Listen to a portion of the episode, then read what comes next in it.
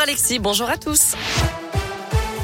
Allez, le point sur le trafic rapidement, ça va très bien hein, ce matin, pas de grosses difficultés à vous signaler.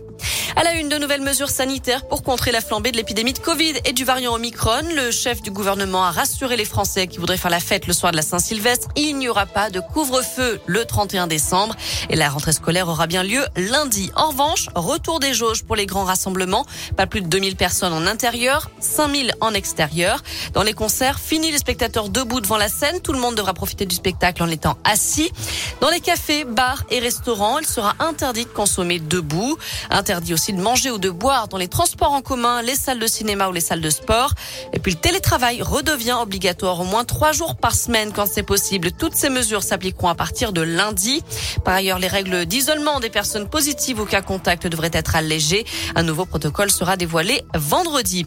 Et pour accélérer encore la campagne vaccinale, le délai pour les doses de rappel est réduit à trois mois entre chaque dose. D'ailleurs, les sanctions pour les faux passes sanitaires seront renforcées.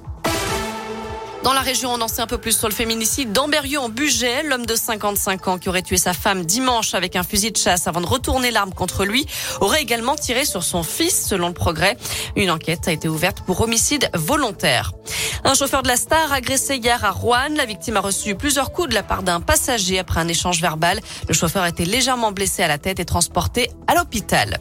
Dans le reste de l'actu, un homme mis en examen pour meurtre trois jours après la découverte d'un corps décapité et démembré au bord d'une route près de Montauban.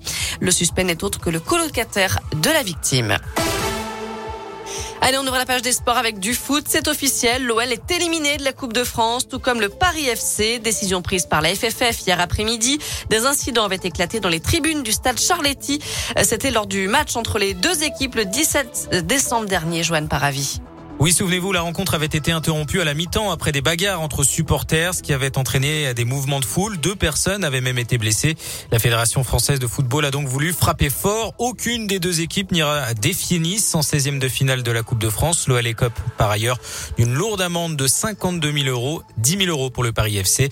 Mais ce n'est pas tout puisque le club lyonnais est suspendu de Coupe de France avec sursis à compter de l'édition 2022-2023. Ce qui veut dire qu'en cas d'événement similaire, il sera tout simplement exclu L'espace visiteur de l'OL est lui fermé à l'extérieur jusqu'à la fin de cette saison.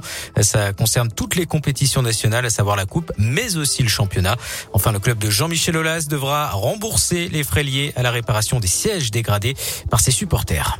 Merci Johan. Pour être totalement complet, notez que le Paris FC est coupé de cinq matchs fermes de suspension de terrain.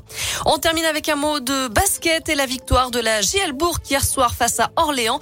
Victoire 84 à 75 après prolongation.